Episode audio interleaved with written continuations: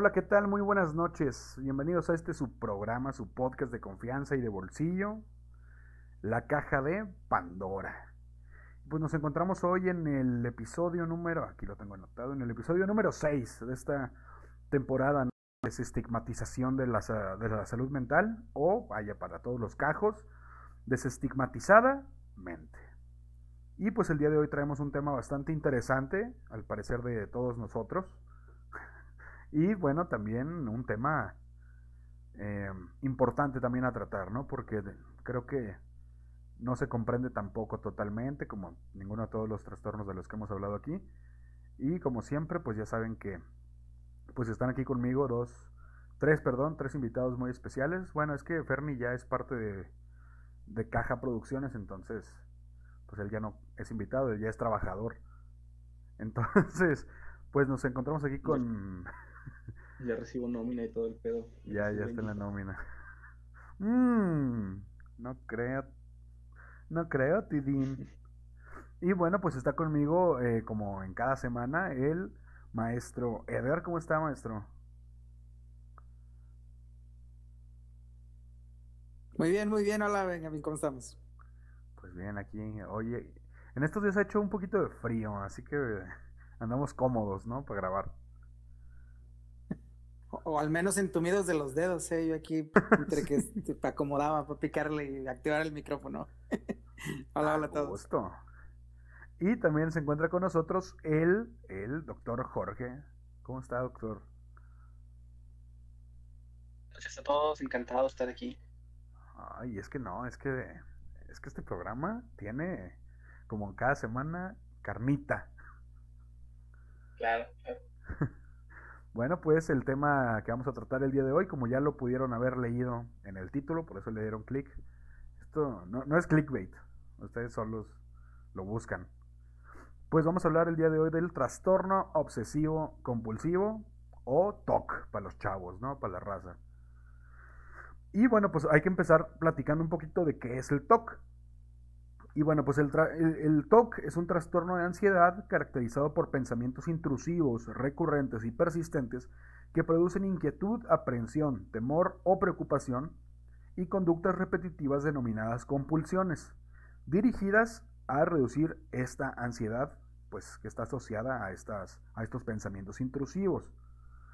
Eh, vamos a hablar un poquito, eh, el DSM-5, que es la quinta edición del Manual Diagnóstico y Estadístico de los Trastornos Mentales, que ubica el TOC y enfermedades relacionadas con él en un capítulo independiente que rompe así con la tradición de incluirlo en el capítulo de los trastornos de ansiedad, como pues se hacía en versiones previas del DSM-5. Como todos los trastornos que tratamos aquí, pues las especialidades que lo tratan, pues son la psiquiatría y la psicología. Así que pues vamos a ello, ¿no? Vamos a mencionar también un poquito aquí de los síntomas y la importancia que implica el TOC. Y pues estos, estos pueden presentarse en cualquier edad, pudiendo producir una importante discapacidad en algunas ocasiones. Como todos los trastornos también, esto, estos trastornos son en grados igual. O sea, hay un trastorno obsesivo compulsivo que puede ser muy bajo o funcional o cosas así, y unos muy graves y pues incapacitantes incluso. Eh, la OMS lo incluye entre las 20 primeras enfermedades discapacitantes, con una prevalencia del 0.8% en los adultos y del 0.25% en niños y adolescentes, y entre las 5 enfermedades psiquiátricas más comunes. Esto es, algo importante, digo, ya hemos tratado aquí algunas otras que están incluidas también en ese top 5 eh, de las enfermedades más comunes, pero pues creo que también el TOC es algo que no está tan bien, no lo conocemos tan bien como pudiésemos pues conocer, no sé, cuestiones de ansiedad, que es a lo mejor algo que es más común en el entorno, más, más, sí, de más fácil acceso o estrés también en, en algunas ocasiones. Y pues empezamos con que pues diversos estudios científicos demuestran que los pacientes que sufren un TOC tienen una calidad de vida muy baja, ya que esta condición puede ser mental y físicamente agotadora y en sí misma ser causa de incapacidad laboral temporal perdón, o permanente. Las obsesiones comunes incluyen miedo a contaminarse, miedo de que, las personas, de que la persona o las demás estén en peligro, necesidad de mantener el orden y la exactitud y dudas excesivas. Las compulsiones más comunes que se realizan en respuesta ritualista a estas obsesiones incluyen el lavarse las manos, el contar, el acumular y el arreglar cosas, entre otras, obvio. Eh, algo característico de las personas que sufren TOC eh, es que son reacias a revelar a los demás sus síntomas, por lo que resulta frecuente que acuda en busca de ayuda muchos años después de la aparición del problema, así como la presencia de cuadros de depresión concurrentes. De hecho, alrededor del 34% de los toquianos sufren de depresión en el momento de diagnosticarles la enfermedad, mientras que el 66% la sufrirá a lo largo de su vida. Eh, también otra cosa importante aquí es que en caso de detectarse alguno de los síntomas, es importante que la persona sea tratada por un profesional, ya que el TOC sin tratar puede ser uno de los trastornos más irritantes y frustrantes. Recordemos que, esta, que esta, este trastorno, esta condición, pues ya lo mencionamos, es, incapacitante en algunas ocasiones. Eh, una persona con TOC se da cuenta de que tiene un problema y normalmente sus familiares y amigos también se dan cuenta. Personas que están regularmente con él, o sea, que pasan mucho tiempo con esta persona, se dan cuenta de estos rituales, de esta compulsión en muchas ocasiones. Eh, que puede ser desde cosas súper sencillas, desde hace, no sé, regresarse dos o tres veces o cuatro a la casa todos los días cuando sale para revisar si sí cerró. Cosas así eh, pueden ser también así señales, vaya, podemos verlo. Lavarse las manos muy frecuentemente después de agarrar cualquier cosa. Ahorita lo podemos, actualmente lo vemos muy normal, vaya, estamos en una situación de pandemia, por lo tanto, pues es normal, pero también eh, en cuestiones normales, vaya, en situaciones comunes, pues sí se ve un aumento en estas cuestiones, ¿no? Eh, los pacientes suelen sentirse culpables de su conducta normal y sus familiares pueden enfadarse con ellos porque no son capaces de controlar sus compulsiones. Aquí nos topamos con cuestiones de como cuando una es como lo que mencionamos en la depresión, cuando una persona llega y dice, "No, pues nada más no lo hagas", o sea, nomás no te sientas triste, carnal, con la depresión y con ellos es de que pues no, carnal, no te regreses a lavarte las manos, carnal. O sea, nada más así. Porque pues ya lo hablamos también en otras ocasiones, hablamos desde pues el, el privilegio, ¿no? De no sufrir esta, este trastorno y no encontrarnos en esta condición. Otras veces en su deseo de ayudarles pueden aparentar que los síntomas no existen, justificarlos o incluso colaborar en sus rituales que esto es una, son acciones que, se consideran contraproducentes, ya que pues estás fomentando ¿no? que se siga haciendo la acción, que es una parte del problema, la compulsión.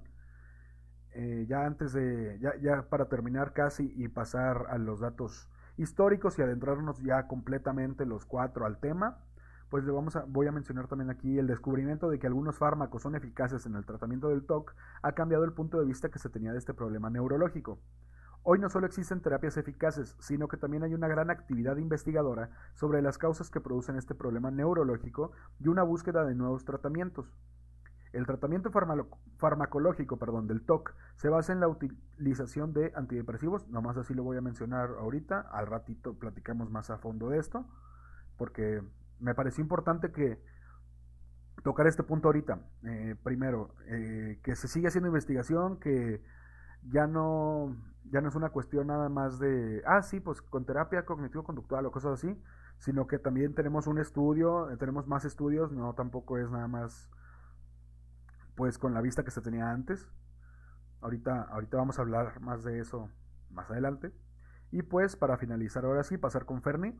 A pesar de la gravedad del problema y de la discapacidad que genera, solamente entre un 35% a un 40% de las personas con trastorno obsesivo compulsivo buscan tratamiento y solamente menos de un 10% reciben tratamiento basado en la evidencia. Esto es muy importante también de tenerlo en cuenta, por lo que ya hemos dicho en otras situaciones, digo en otras ocasiones, la el, mal tratamiento de estas cuestiones, de estas condiciones, suele eh, llevarlo a, nuevas instancias, nuevas, pues sí, problemáticas a lo mejor más grandes o situaciones más difíciles y complicadas para la persona y para el entorno, ¿no? Hasta aquí creo que vamos todos claros, creo que también lo hemos... Es Wikipedia, está bien escrito y está bien bonito, así que pues vamos a pasar con Fernie que nos va a hablar desde el otro lado del estudio sobre pues un poquito de historia y también de un tipo de, digo, de los tipos de TOC y obsesiones recurrentes, ¿ok? Así que vamos contigo, Ferni. Gracias, Benji. Pues les voy a mencionar un poco del, del contexto histórico. Van a decir, ¿cómo mama este güey con, con el contexto histórico? Los que hayan visto los anteriores Es que, episodios. pero es que nadie lo hace mejor que tú, Ferni. 200 años- ¿Cómo, güey? Es que nadie lo hace mejor que tú, Ferni. Gracias, gracias. Y es que cuando vives 200 años, güey, pues tienes algo que, que contar, ¿no? Sí, a huevo. Bueno, la primera descripción del cuadro que actualmente se define como TOC fue en, en la literatura, de hecho, en 1838. Esto corresponde a un psiquiatra francés llamado Jean Etienne. No, los franceses tienen nombres bien verdes. La, bueno, a, a comienzos del siglo XX surgieron las teorías psicológicas de la neurosis obsesivo-compulsiva. Con los tres escritos de Sigmund Freud, eh, se capituliza la neurosis obsesiva como derivado de conflictos inconscientes. Después, a partir de la década de los 50, con el advenimiento de la terapia conductual, las teorías de aprendizaje utilizadas para las fobias se aplicaron al TOC.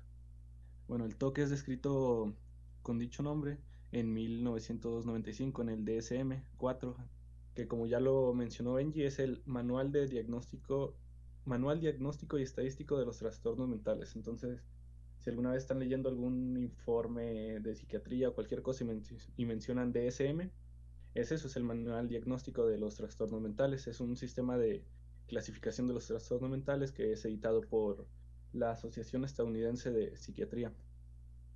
Bueno, volviendo al, al TOC, en la década de los 90 se comenzó a hablar de, del espectro obsesivo compulsivo. Ahorita le voy a preguntar a los doctores qué, qué quiere decir esto.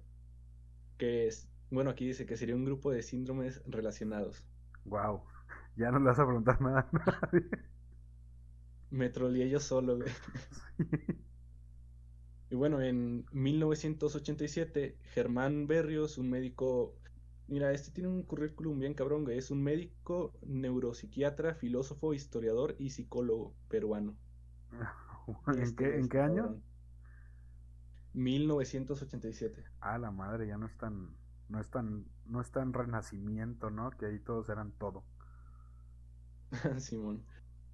Bueno, este señaló que la etiología y la nosotaxia de los estados obsesivos ya fueron fuente de confusión y discusión en el siglo XIX, donde se, discu- se discutió su origen intelectual, emocional o volitivo. Aquí escuché una palabra rara que es nos, nostotaxia, nosotaxia, perdón, que pues no sabía qué era y la consulté, es la disciplina científica que se ocupa de la clasificación de las enfermedades o problemas de salud. Usted ya está haciendo periodismo, ¿ya se dio cuenta? Usted ya es, Es que, periodista, pues, mi estimado Fermi. por- Me pagan por comisión, güey, tengo que meterle. Ay, iluso, no sabe que es gratis aquí su trabajo. Pero, pero puedes ya- continuar. Ya para cerrar esto, pues en los últimos años la investigación biológica del TOC avanzó a partir de estudios farmacológicos, de imágenes cerebrales y genéticos, y la aparición de nuevos psicofármacos, en algunos casos en respuesta positiva en el tratamiento, habla de cierta fisiopatología subyacente. Nice. Con esto cierro, Benji. Volvemos a ti. No, te faltan los. Bueno, no. Espérame tantito. Vamos a. Voy a explicar rápidamente qué son las obsesiones, qué son las compulsiones. Y, y ahorita ya pasamos otra vez a los tipos y empezamos a platicarlo. ¿Qué les parece? ¿Hasta aquí cómo, cómo vamos, doctor, maestro? ¿Ya, ya reprobamos, Ferni y yo, de nuevo? Como cada No, no, semana. no, muy, muy bien, vamos, vamos muy bien. Yo, yo sí creo que hay que hacer una, una apreciación porque es fácil confundirlo e incluso en los primeros años de formación como psiquiatras, estoy seguro que también como psicólogos puede haber confusión. Una cosa es el trastorno obsesivo compulsivo y otra cosa es el trastorno obsesivo compulsivo de la personalidad. Exacto. Oyen muy parecido, pero uno, uno es un trastorno de personalidad que hace referencia, bueno, a estas personas, por ejemplo, que tienden al perfeccionismo, que tienen a lo mejor un pensamiento muy rígido, que no pueden delegar responsabilidades porque piensan que pues nadie lo va a hacer de pronto tan bien o con tanto cuidado como ellos. que eh, finalmente es, eh, tiene que ver con la personalidad, es algo que desde prácticamente siempre lo, lo, tienen presentes. Y como me mencionas, el otro es una condición que aparece eh, quizás no tan temprano en el desarrollo y que se manifiesta en resumen con la presencia de ideas obsesivas, que ya, ya lo explicarás, y compulsiones. Creo que sería una consideración importante. Sí, de hecho.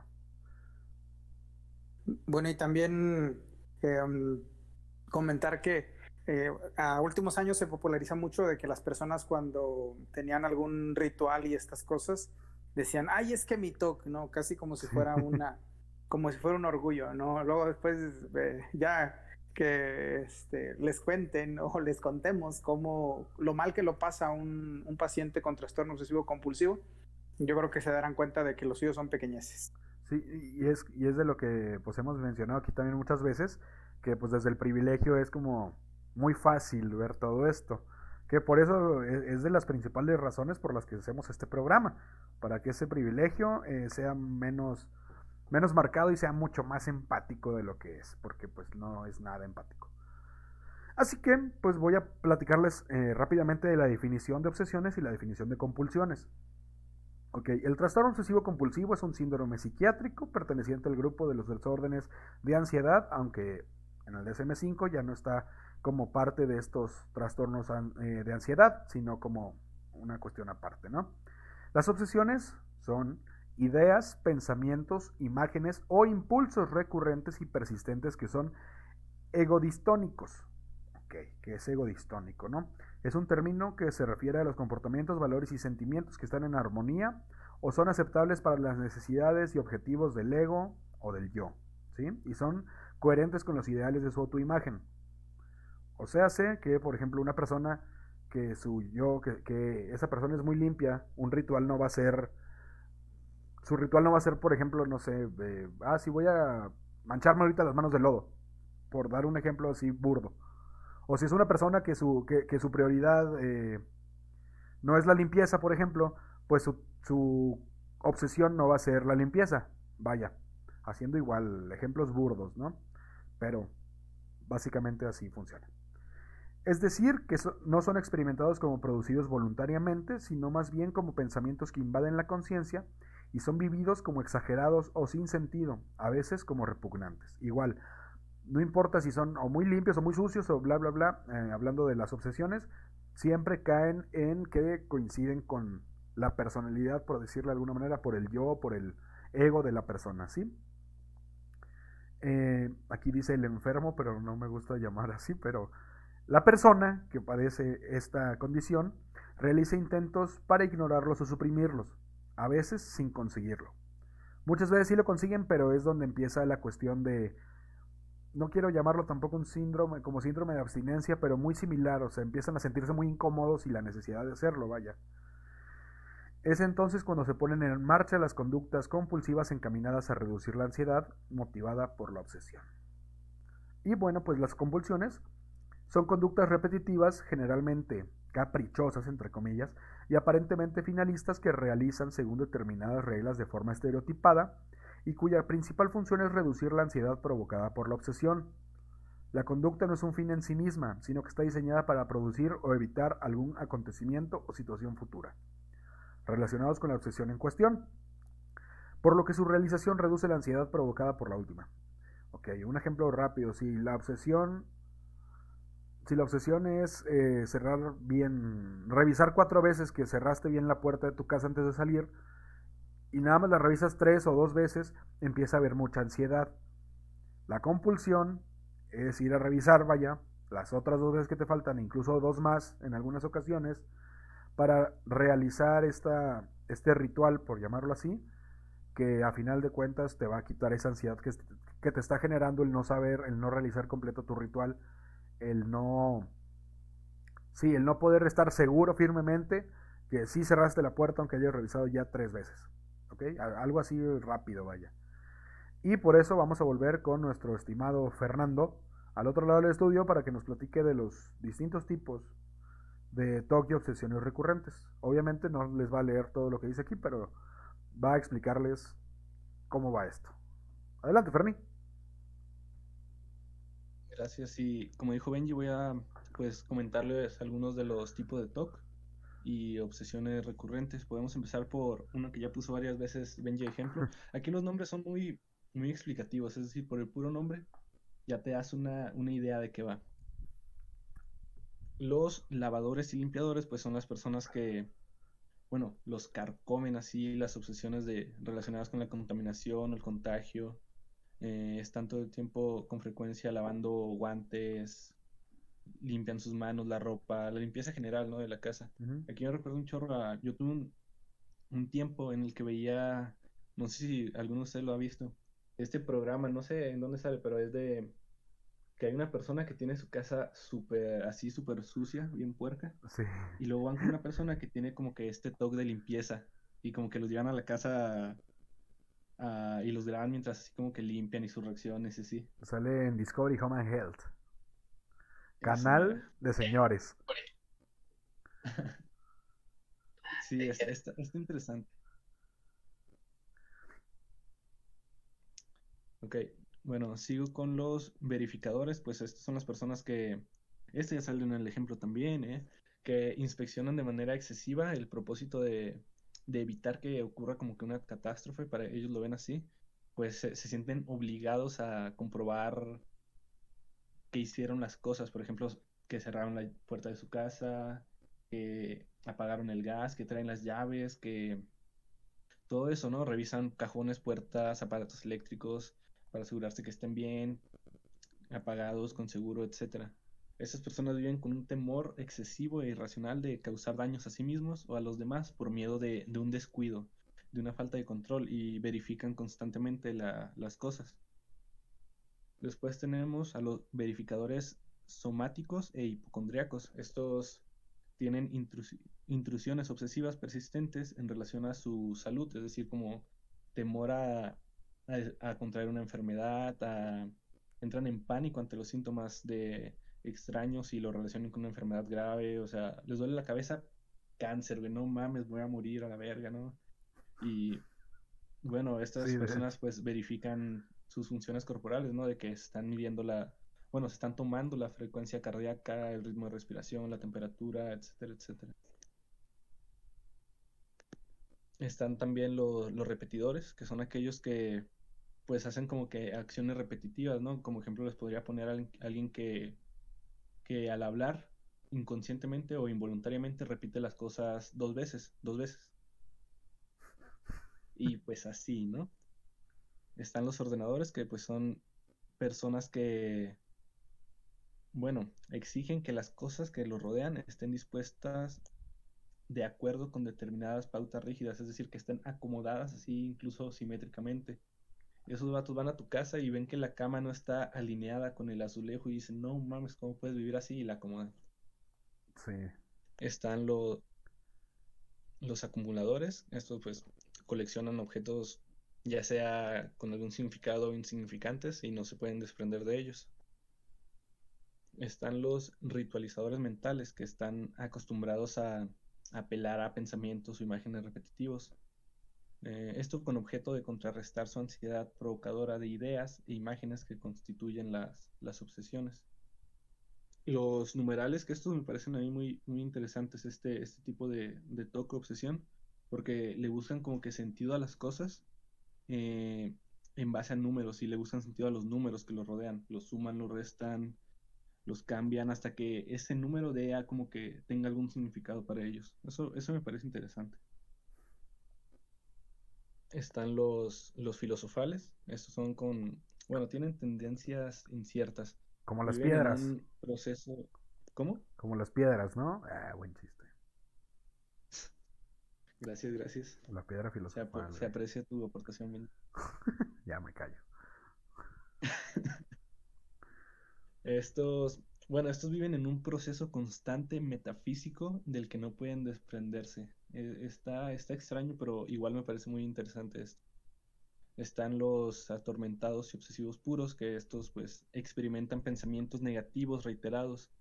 Estos resultan incontrolables y, y bastante perturbadores. Eh, estos, bueno, a diferencia de los demás tipos de TOC, no se entregan a sus comportamientos como que reiterativos de tipo físico, como, no sé, nerviosismo, mover las manos, hacer algo con el cuerpo, sino que ellos como están más relacionados a procesos únicamente mentales.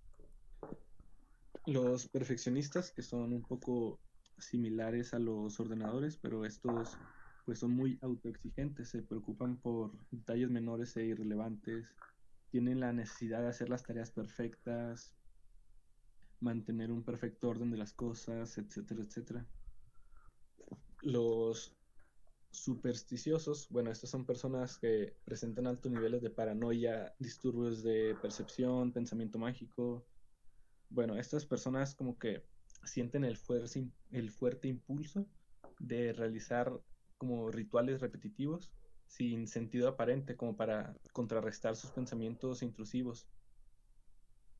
Por ejemplo, no lo sé, eh, realizan ritos compulsivos y tienen como que estos miedos a hechos o seres sobrenaturales, por ejemplo, magia negra, buena suerte, mal de ojo, hombres lobo, le avientan piedras a lechuzas y así, ¿no? Y también tienen, y en esta parte de los rituales, pues, por ejemplo, por poner un ejemplo de un ritual de pensar que los muertos no pueden descansar en paz, si no se hace un novenario un determinado ritual, ¿no? Un, sí, una ceremonia de, de, de entierro, cosas así, ¿no? son escrúpulos de conciencia. Están los preguntadores compulsivos, que estos güeyes están a preguntar de cualquier mamada, tienen dudas de todo. Están, tienen la necesidad de estar continuamente preguntándose no solo a ti, sino también a ellos mismos sobre cualquier cosa por absurda, por absurda que sea. Y bueno. por último, antes de pasar a las obsesiones, que esta se la voy a dejar a mi compañero Benji. No, esa no la vamos a tratar ahorita, Fermi. Ay. Ah, ok, ok, ok. Ay, ay, Fermi. Ya nos, ya nos exhibiste. Editen eso. Ay, no, qué hueva. bueno, y por último, los intolerantes a la incertidumbre o dubitativos e indecisos. Estos pacientes suelen tener dificultades con las situaciones inciertas y ambiguas y con la toma de decisiones en general, ¿no? Se preocupan por los errores y pues eh, necesitan tener la certeza para maximizar la predecibilidad y el control y reducir así como que la amenaza y por tanto pues reducir su ansiedad, ¿no? O sea, tener seguridad de las decisiones que toman y del el curso que van a tomar estas. Ancina mera.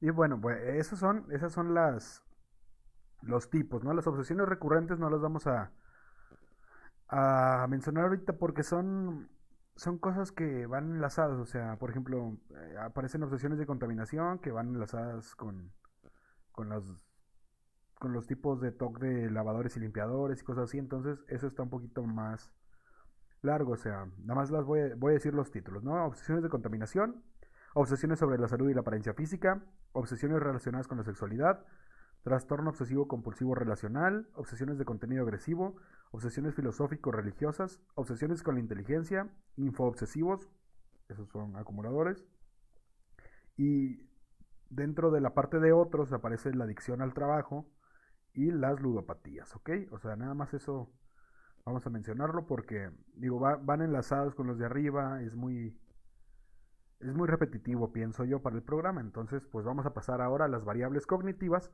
Sin antes, sin antes, eh, primero, primero vamos a, a mandar un corte, ¿les parece? Porque tengo que hacer pipí, raza. ¿Están de acuerdo? Solo voy a hacer pipí. Adelante, y volvemos, así que, pues vamos a un corte rápido. Dale, dale. vamos a un corte rápido que para ustedes va a ser un segundo y para mí posiblemente sean tres minutos. Ya vengo. Volvemos, ¿ok? No olviden seguirnos en nuestras redes sociales. Facebook, La Caja de Pandora 68. Instagram, La Caja de Pandora.podcast. Twitter, arroba Caja de Pandora 01. Spotify, La Caja de Pandora. Y en YouTube como La Caja de Pandora Podcast. Y seguimos continuando en este, pues, su podcast, ¿no? Su bonito podcast, porque pues hoy es viernes, ¿no? Estamos grabando en viernes, en la noche, porque ya cambiamos los días de subir este, estos episodios a sábados. Y pues posiblemente está, en pláticas con con aquí mi colega Fernando, el crear eh, para todos ustedes los que nos siguen, porque estamos haciendo un experimento a ver qué pasa, eh, cuántas personas están siguiendo el canal y cuántas pues entran por los enlaces de Facebook y de Instagram y todo esto. Y tenemos una respuesta muy positiva. Me estoy dando cuenta que las personas que están en nuestras redes sociales son las mismas que nos siguen a lo mejor o algo así porque tenemos la misma respuesta, incluso siento yo que mejor respuesta que cuando publicamos todo en Facebook y en, Instagram, ¿ok? Así que, mm, pues muy agradecido con, con el respetable público y recordándole al respetable público, obviamente, que chinga su madre, ¿no? Como debe ser. Y pues nada, vamos a seguir platicando de, esta, de estas cuestiones, de este trastorno tan, tan importante, tan llamativo también porque es muy interesante. Y bueno, pues complicado, complejo, ¿no? El, corte que tuvimos que hacer eh, duró dos horas aproximadamente, ¿no, Fermín? Sí, no ya casi me duermo, bien, entonces pues vamos a darle, vamos a darle, que ya son las dos de la mañana, Benji, no, te resta un verbo, pero está bien. Es que estábamos pensando en cómo, en cómo platicarles estas cuestiones, porque vamos a platicar de las variables cognitivas.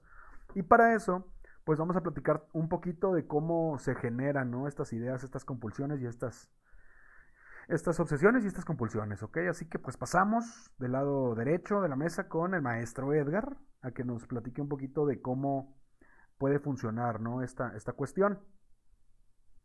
Ah, ok, bueno, saben que eh, yo creo que lo primero eh, eh, hay que plantearse para, ahora sí que que para generar empatía con alguien que tiene trastorno obsesivo compulsivo es, a ver, ¿cómo se genera eh, una idea recurrente? Vamos a ponerlo así, ¿no? Una idea recurrente, o sea, eh, vamos a suponer que de pronto, este, sin cosa que lo motive, ojo, eso es importante, eso es importante, sin, sin cosa aparente que lo, lo motive, claro, si acaban de robar mi casa, pues puede ser que en el, más en el marco de un estrés automático yo esté yendo a revisar la puerta a ver si la cerré. ¿Vale? Pero, eh, ¿cómo se hace una idea recurrente y cómo hacemos las personas que no tenemos trastorno obsesivo-compulsivo? ¿Cómo le hacemos para que eso no, no nos genere a nosotros, o para, para que no nos genere malestar? Normalmente, pues uno lo que hace es, va y revisas una vez. Y te regresas tan tranquilo a hacer tus actividades. Y si empiezas luego con una idea recurrente en la que sea, por ejemplo, y es que voy a reprobar el examen, o y es que este, no estoy aprendiendo lo que debería, y es que a lo mejor eh, eh, estoy tocando algo que está contaminado y ahorita me voy, a, me voy a enfermar de algo que va a ser fatal. ¿Qué hacemos el resto? Bueno, pues lo vamos nutriendo de un conjunto de información y solicitamos la ayuda en caso necesario o vamos por nuestros medios aclarándonos ¿qué es lo que ocurre? Muchas de estas, aunque sean ideas recurrentes, no van a ser particularmente molestas. ¿Ok? Entonces, eso es como lo hacemos nosotros al parecer en lo, en lo, o sea, dentro de un marco funcional normal. ¿Qué le ocurre al, o, qué podemos pensar que le ocurre al eh, paciente con trastorno obsesivo compulsivo? Primero, pareciera que hay una activación mayor del sistema límbico y con ello de la, de la amígdala. Hagan de cuenta, si lo... Eh, eh, ya, a mí la, amígdala me gusta platicarla como si fuera una, como si fuera una alarma. En cuanto se agarra a disparar o cuando se agarra a tener patrones de descargas de potenciales de acción, pareciera que es cuando está tocado lo emocionalmente de la persona. Pero ojo, ese nada más disparo. La emoción cada uno de nosotros la, va a tener, un, va a tener un, un, sentido y un significado diferente. Entonces, eh, por eso mismo estímulo no nos genera la misma emoción a todos, ¿no? Pero hay un grupo de estímulos y, y al parecer los pacientes con trastorno obsesivo compulsivo, este disparo de la amígdala hace que estén más, este, eh, vamos, que, que inunde más esa idea y sea más complicado emocionalmente llevarlo. Por eso luego no funciona el de ay, este, pues ya no pienses en eso, ay, pues, y ni siquiera a veces, ni siquiera a veces bajo la comprobación, ¿no? O sea, a, los, a los pacientes con, eh, de este del tipo de, de, limpieza, tú les puedes llevar, tú les puedes llevar eh, perfectamente. No, no sé si ustedes en el, e, esa es una práctica que hacían en, en el Ateneo, Benjamín, no sé si todavía la, la realicen. Eh, nos hacían un, un, este, un caldo de cultivo en unas cajas de Petri y entonces esas pues se dejaban ahí reservadas en un tiempo para que estuvieran libres de bacterias y demás. Y luego hacíamos tres cosas, teníamos tres cajas. En una de ellas lo que hacíamos era que la abríamos y luego alguien le tosía o le aventaban un cabello o le aventaban un poco de saliva y luego una más mandábamos a uno, casi siempre le tocaba al que fuera más este eh, eh, al que sobre el que nos cargábamos, este, eh, ya, ya saben, ¿no? en fin, lo mandábamos, a hacíamos la rifa y siempre le tocaba a uno, ¿no? Ya sabían que este, la rifa era trucada, ¿no? Entonces lo mandaban a que se diera la vuelta por el, por el, por el, por los pasillos del Ateneo y regresabas y volvías a tapar las cajas de Petri y luego a la siguiente semana veías este, la cantidad de eh, la cantidad de bacterias que se habían que se habían desarrollado que se habían formado en esa en ese caldo de cultivo entonces eh, aún el, el, el, paciente con trastorno obsesivo compulsivo aún eh, y del tipo este de limpieza aún y cuando le llevaras una caja de esas y resultara que se hicieran mínimas bacterias, de todos modos seguiría pensando que está sucio o que hay algo sucio. O sea, no, no, pareciera que entre, entre, su, em, entre sus recursos está el que se convence de que es una idea recurrente. Es como si no lo pudiera parar, hombre. Entonces esa idea se sigue, se sigue, se sigue, se sigue. Eh, tienden a ser muy rígidos en la, para, para realizar cambios de, de cambios de foco de las actividades que están realizando o incluso quitarse de, esa, de ese grupo de, ideas recurrentes. Entonces, eh, ahora sí que eh, este, el, el, patrón de funcionamiento cognitivo tiene sus, tiene sus. De hecho, hay este, unos cuantos eh, estudios relacionados con este, o sea, que se han dedicado a, revisar las manifestaciones eh, clínicas, ¿no? Y algunas hasta hay reportes eh, de, que tiene que ver incluso con el, con el grosor de la, de la corteza cerebral en este, en este grupo de pacientes. O sea que vamos, que, que no es, no es este, es, es, una, eh, es un padecimiento que está amplio en su, en su, en su estudio. Sí, y que, y que también tenemos que, vaya, por ejemplo, ahorita que menciona lo de lo del tipo de limpieza, por ejemplo. Digo, un ejemplo también así que, que yo he visto y he vivido, que se empieza a desarrollar, no... Vaya, es que cómo explicar esta parte. Eh, ¿Se pueden hacer con esto o se puede desarrollar? Eh, eh, digo, también esta es una cuestión, una pregunta que existe en todos los trastornos de la, de la salud mental. Pero, por ejemplo, en el ejemplo que voy a dar, personas que van, que son, que son, ¿cómo se llama? Propensas a adicciones, por ejemplo, o propensas a, sí, adicciones, porque el ejemplo que voy a dar es de ludopatía. Cuando vas al casino, a cualquier casino, en Saltillo son ilegales, pero pues vamos a, Monterrey, por ejemplo, a jugar al casino, te encuentras de pronto a viejitas o personas mayores, o personas, vaya, no personas mayores nada más, personas que van muy seguido al casino o que tienen una ludopatía, que tienen ciertos rituales para ciertos juegos. En el casino todos los juegos, hay juegos diferentes y hay juegos que son iguales en muchos lados y así. Pero no sé, por ejemplo, hay una donde tienen que salirte tres figuritas, tres cuadrados te tienen que salir en la pantalla para que te salgan juegos gratis o que te pague un dinero o cosas así. Y las señoras, hablando específicamente de los casos que yo he visto que son únicamente en señoras, porque a los casinos que voy solo van señoras y yo. De pronto tú las ves pegándole a la, pantalla, ¿no? Tocando las figuras como si pudieran ellas detenerlas o si pudieran hacer algo, cuando en realidad no pueden hacer nada para que caigan esas figuras. Y creo yo, porque también, eh, desde donde estoy yo hablando, yo lo hago también a veces porque a veces sí les funciona. Y también esta es una idea, creo yo, de, de retroalimentación. O sea, si, una, si, si haces una conducta, una obsesión, por llamarlo ahorita, para conseguir algo o para que no pase algo y es retroalimentada con que no pasa o que pasa, se va reforzando esa conducta. Digo, y esto es algo muy cabrón, la neta. Nunca decimos maldiciones aquí en, en, la en esta temporada de Estigmatizadamente nunca hemos dicho maldiciones, pero sí está cabrón. O sea, perdón. Pero sí está muy cabrón el cómo se... ya diciendo cabrón cada dos palabras. Pero sí está esta cuestión así porque es que tenía que desahogarme. Ya llevo... Llevamos seis episodios sin que dijéramos maldiciones en, el episodio, en ningún episodio. Pero sí te topas de pronto con estas cuestiones de que se genera esta conducta para que pase algo y pasa y se refuerza. Por lo tanto, lo empiezas a hacer para que pase y pase y se sigue reforzando y así y así y así. Entonces creo yo que es una cuestión muy difícil para trabajar. Sí, ah, qué cabrón Benji, ¿verdad? Este... bueno, sí, sí, yo pienso que en eso estás en la, vamos, estás en la, línea de lo que va reforzando luego una, una idea. A mí se vienen aquí a la, mente un par de ejemplos para que quienes nos escuchan puedan más o menos imaginar de qué se trata o cómo sería tener una idea obsesiva.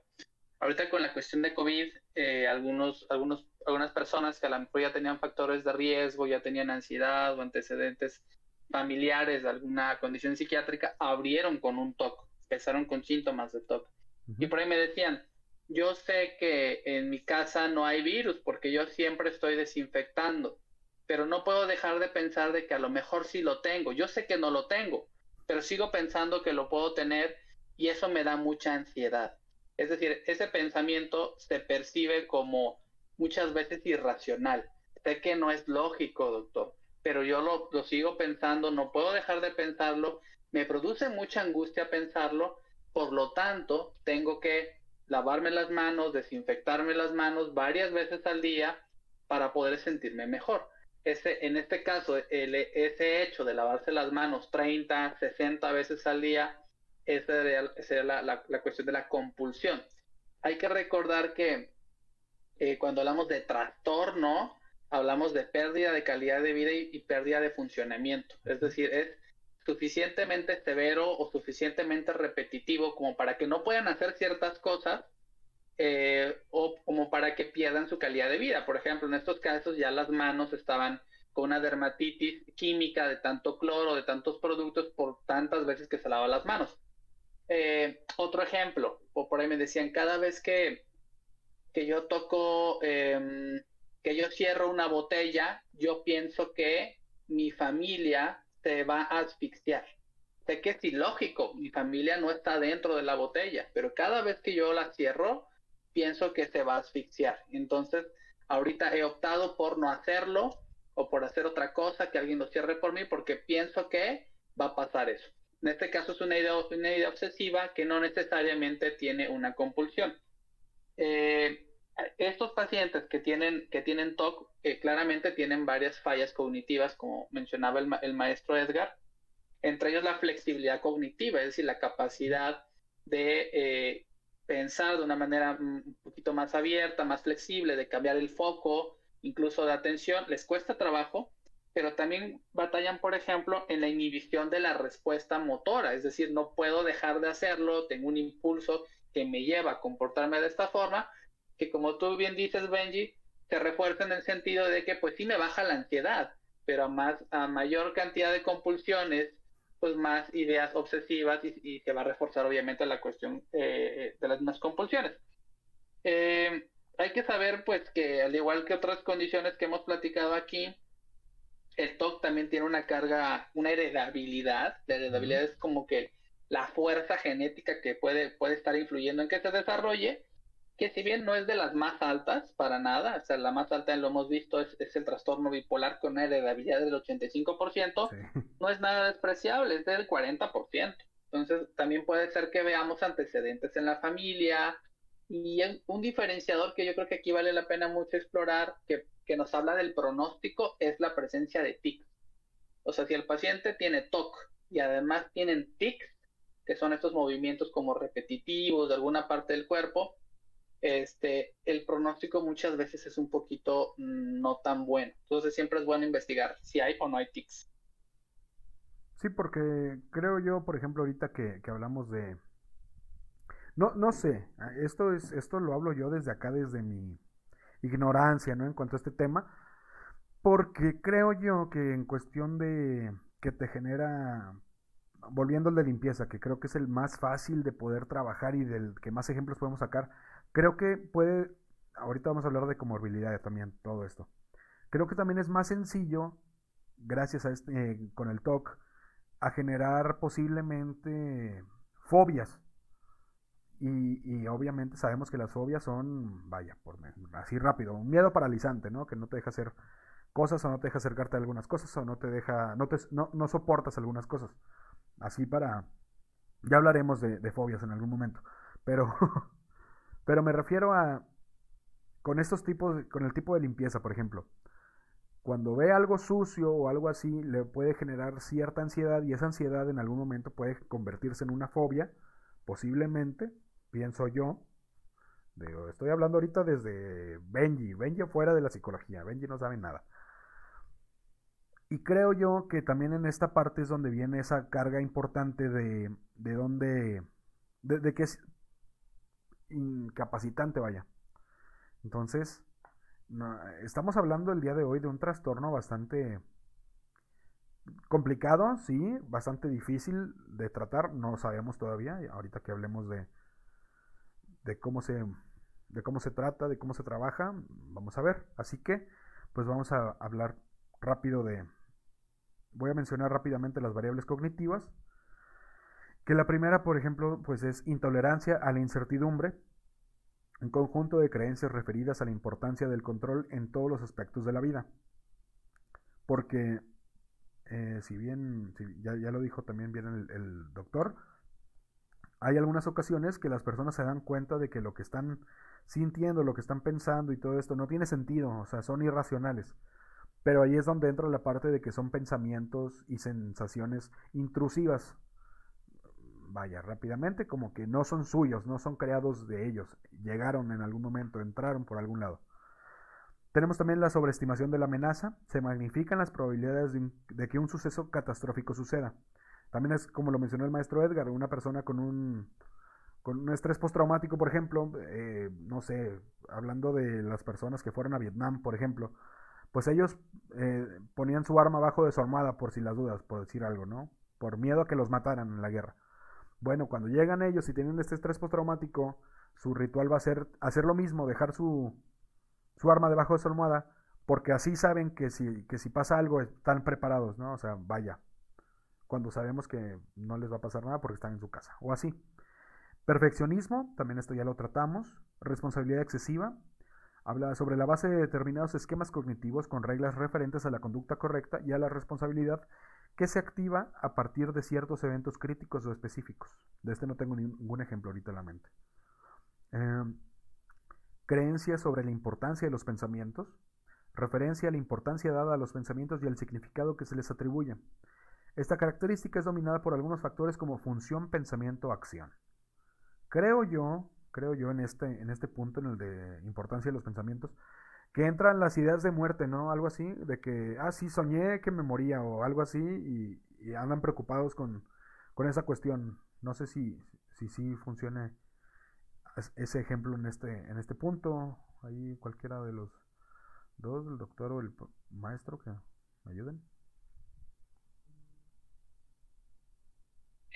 Este ejemplo que, pones es, adecuado, ¿no? Como em, se le da cierta importancia o cierta veracidad a los pensamientos, así como, como el ejemplo que pones. Ok, ven, ah, si la raza, si nomás porque, si nomás porque la raza no comenta en YouTube, si no ya me hubieran pendejeado muchas veces. Pero, pero vamos bien, esto se, de, de, eso se trata este programa, de estar aprendiendo todos. De las cosas que no sabemos mucho o de que no sabemos nada, pues ir aprendiendo, abrir el panorama y los ojos, raza. Así que, pero como quiera, siéntanse libres ¿eh? de comentar en YouTube que soy un estúpido, no pasa nada. Pero sigamos, a ver. Y por último, bueno, no, por último, no, el penúltimo es creencia sobre la importancia del control de los pensamientos propios, que es la necesidad de controlar todos los pensamientos en todo momento. Realizan férreos perdón, esfuerzos por intentar no pensar ciertas cosas o en eliminar determinados tipos de pensamiento. Que esto entra también con el, con el ejemplo que dio el doctor hace rato del COVID, por ejemplo tiene el pensamiento de que tiene la enfermedad, pero sabe que no, que no la tiene, no tiene síntomas, a lo mejor no tiene nada, pero sabe en su, eh, o sea, firmemente cree que tiene la enfermedad. Y por último, ahora sí, la rigidez de ideas, que ya lo mencionamos también, es esta cuestión de que no pueden sacarse una idea de la cabeza, no pueden cambiar pues las reglas de, alguna cosa así nada más porque sí, el, el, ah, pues ya no estés triste y esas cosas pueden entrar un poquito aquí. Y pues esa es la parte de, de las variables, ¿no? Vamos a hablar un poquito ahora de las causas de los síntomas del TOC. Ok, aquí se va a poner técnico, ¿eh, raza? Así que cuidado. Cuidado porque... Dígame. Antes de que se pongan así un poco técnicos, a mí me gusta, tengo dos preguntas así, son muy leves, ¿no? Pero pues para que me la respondan los doctores, el que sea, es igual. Va igual también un poco de, del origen de esto. Adelante, este programa sobre... es Gracias, gracias. Es sobre, bueno, la primera. Las dos van ligadas, pero pues también me gustaría aclarar ese punto. Eh, el factor genético, hablando del TOC, tiene relevancia porque en los episodios pasados que hemos estado hablando de estos trastornos, por ejemplo, en la bipolaridad, el factor genético eh, tiene una gran importancia. Es decir, si yo tengo, si yo padezco trastorno bipolar, eh, hay un 80% de probabilidades de que mi hijo también lo padezca. Bueno, esa es la primera. La segunda es como cuál sería el rango de edad en el que se suele desarrollar este trastorno o suelen a, suelen salir a suelen florecer estos síntomas, por así decirlo, por decirlo de una manera así que yo pueda expresar sin meterme en tecnicismo ni nada. bueno, sería eso más o menos.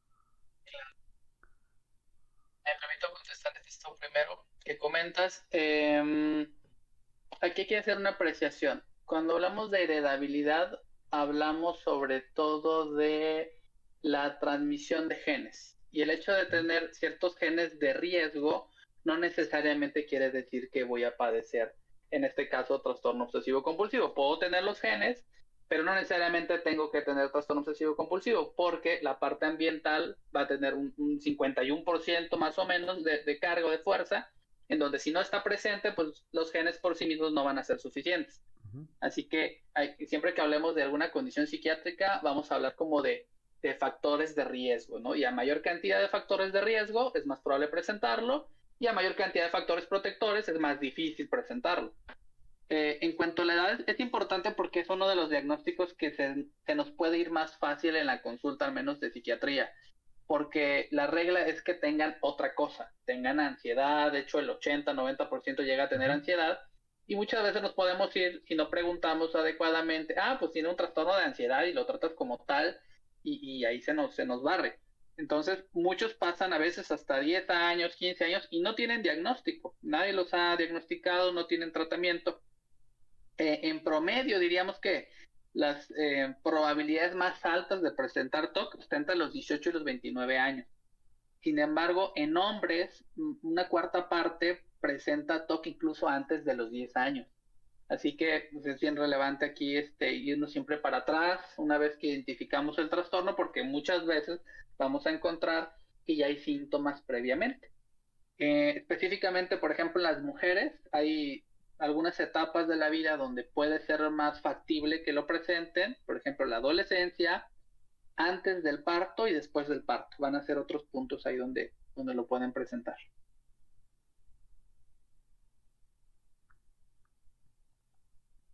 ¿Contestó tu pregunta bien, Fermi? Muchas gracias, sí, sí, muy bien respondida, muchas gracias. Pero sí es importante también, raza que nos está escuchando, que mira, ahorita Fermi tiene la suerte de tener aquí al doctor y al maestro. Y pues estar aquí con ellos ahorita platicando en vivo. Pero la raza, toda la raza que quiera saber más, que quiera investigar, que quiera conocer más y que tenga dudas después del episodio, porque pues de eso se tratan estos episodios, de generarles duda y curiosidad, pues vayan, vayan y investiguen. Pues de eso se trata esto, de, de que generemos más conocimiento, de que generemos más pues empatía, de que nos interesemos más en el prójimo, vaya, porque pues si no, no vamos a avanzar nunca como sociedad, ¿no? Ya en mensaje político yo, ¿no? Así que no, y hay que estar juntos. Pero sí, o sea, de eso se trata esto, de, de poder avanzar, de poder preguntar, de poder dudar, de poder pues sí, satisfacernos, ¿no? También de conocimiento. Por eso mismo, ahorita ya, ahora sí vamos a entrar un poquito más de lleno, muy rápido, porque no estamos, no, no, sé yo nada de esto y pues no sé qué preguntas puedo hacer correctas sobre esto, así que se los voy a leer tal cual esta primera parte. Varias teorías sugieren una base biológica para el trastorno y actualmente una serie de estudios está explorando esta posibilidad. La tomografía de emisión transaxial de positrón y otras técnicas de representación del cerebro han sugerido que pueden existir algunas anormalidades en el lóbulo frontal y en los ganglios basales que influyen en los síntomas del TOC. Metaanálisis recientes de los estudios de Voxel-Based Morphometry, que comparan personas con TOC y controles sanos, han encontrado que las personas con TOC presentan un aumento bilateral del volumen de sustancia gris en los núcleos lenticulares, extendiéndose a los núcleos caudados, mientras que una disminución del volumen de materia gris en los giros frontal, medial, dorsal cingulado, anterior bilaterales, eh, sí, perdón, mientras que una disminución del volumen de materia gris en los giros frontal, medial, dorsal cingulado, anterior bilaterales. Esto contrasta con los hallazgos en personas con otros trastornos de ansiedad que presentan una disminución bilateral del volumen de sustancia gris en los núcleos lenticulares caudados, mientras que también una disminución del volumen de materia gris en los giros frontal medial dorsal cingulado anterior bilaterales. ¿Eh? Para los que no entendieron nada, choquenla. ¿Eh? Yo tampoco. Em, es importante recordar los factores psicodinámicos como causantes de los síntomas que se desencadenan según un patrón de autoconversión por otra parte, la familia y terapeutas se sienten forzados a acomodarse a la enfermedad respondiendo a comportamientos coercitivos del paciente, por lo cual el éxito terapéutico depende en gran medida de factores dinámicos interactivos. Aquí terminamos este punto ahorita, porque tengo que preguntarle a mi profe qué chingados acabo de leer. Benjamín, creo que te va a regresar a psicobiología. Ah, no te creas. Perdón, es que yo soy, yo soy más social, perdón.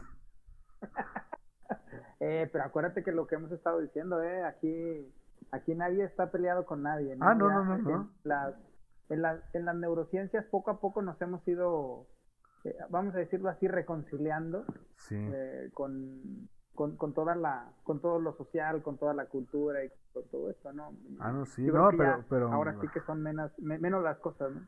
En, mis épocas de estudiante, así rápidamente les cuento, me tocó eh, tener de compañero a alguien que hacía doctorado en psicología social y yo estaba haciendo pues psicobiología del daño cerebral, ¿no? Entonces, no, nos aventamos unos rounds de aquellos, ¿no? Entonces, pues ya saben todo esto del imaginario social y cuánto y no sé qué. Todo es culpa de la sociedad, es que es más fácil, todo es culpa de la sociedad, profe.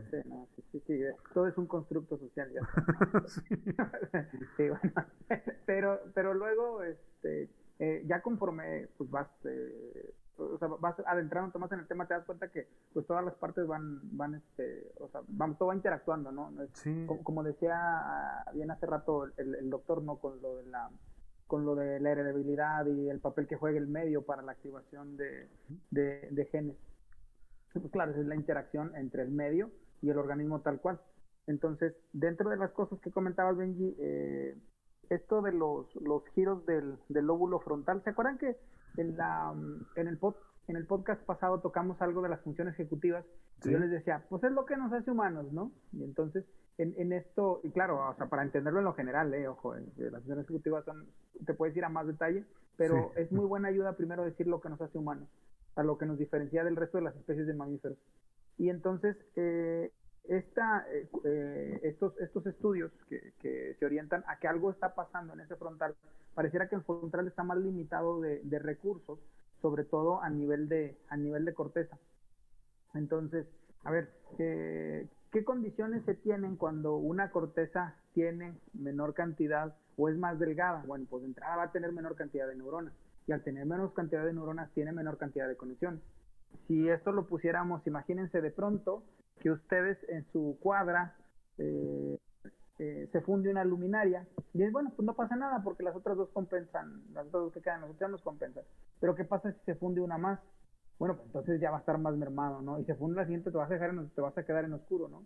esto es lo, lo, mismo, y digo así para entenderlo así este, en, lo más, en lo más básico, eso sería lo que condiciona una zona de corteza en estas que, pues, acuérdense que lo de los, siempre que escuchen hablar de la corteza y que hablen de giros, de circunvoluciones, este, de lo, que están, eh, de lo que ustedes tienen que imaginarse es todas estas montecitos o rugosidades que tiene, que tiene nuestra corteza cerebral. Que, a ver, Benji, vamos a ver, vamos a ver cómo le va a Benji con esto, ¿vale? No me probé nada. ah, no te creas, no te creas, estoy jugando. No, creo que sí voy a tener que este, regresarme. no, para, para preguntarte la, a, qué, a qué proporción de la corteza eh, en un cerebro normal constituye el óvulo frontal, en qué proporciones. Chaca, cha, cha. No, flashbacks ahorita.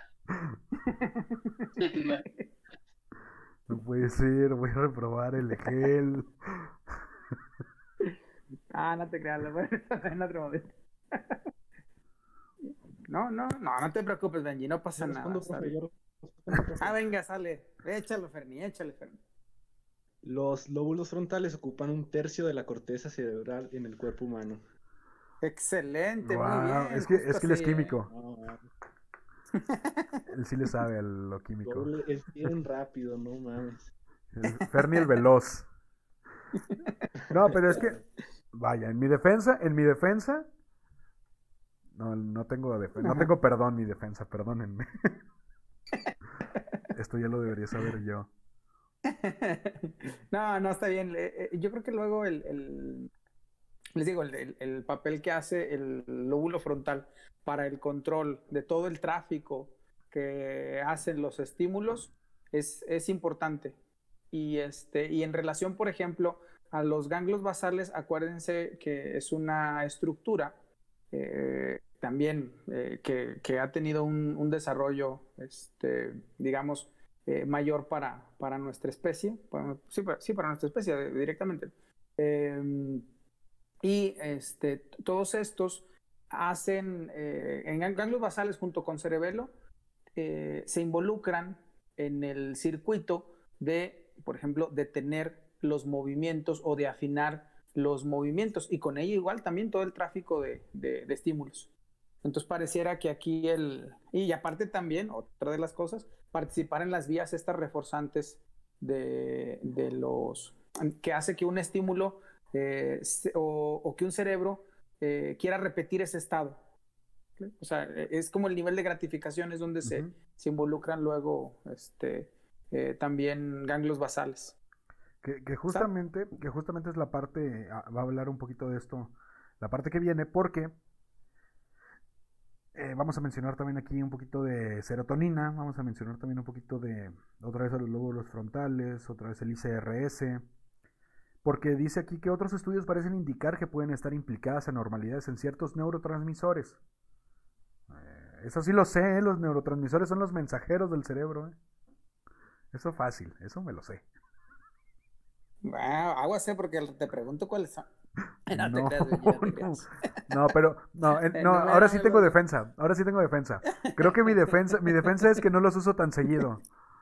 No, no es algo que use tan seguido. Entonces, entonces se va, se va perdiendo de, aquí de, la memoria de trabajo.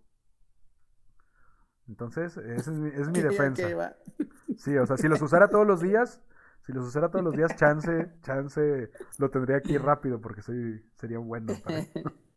Pero sí, a ver, uno es la serotonina que se cree ayuda a regular la disposición de ánimo, la agresión y la impulsividad.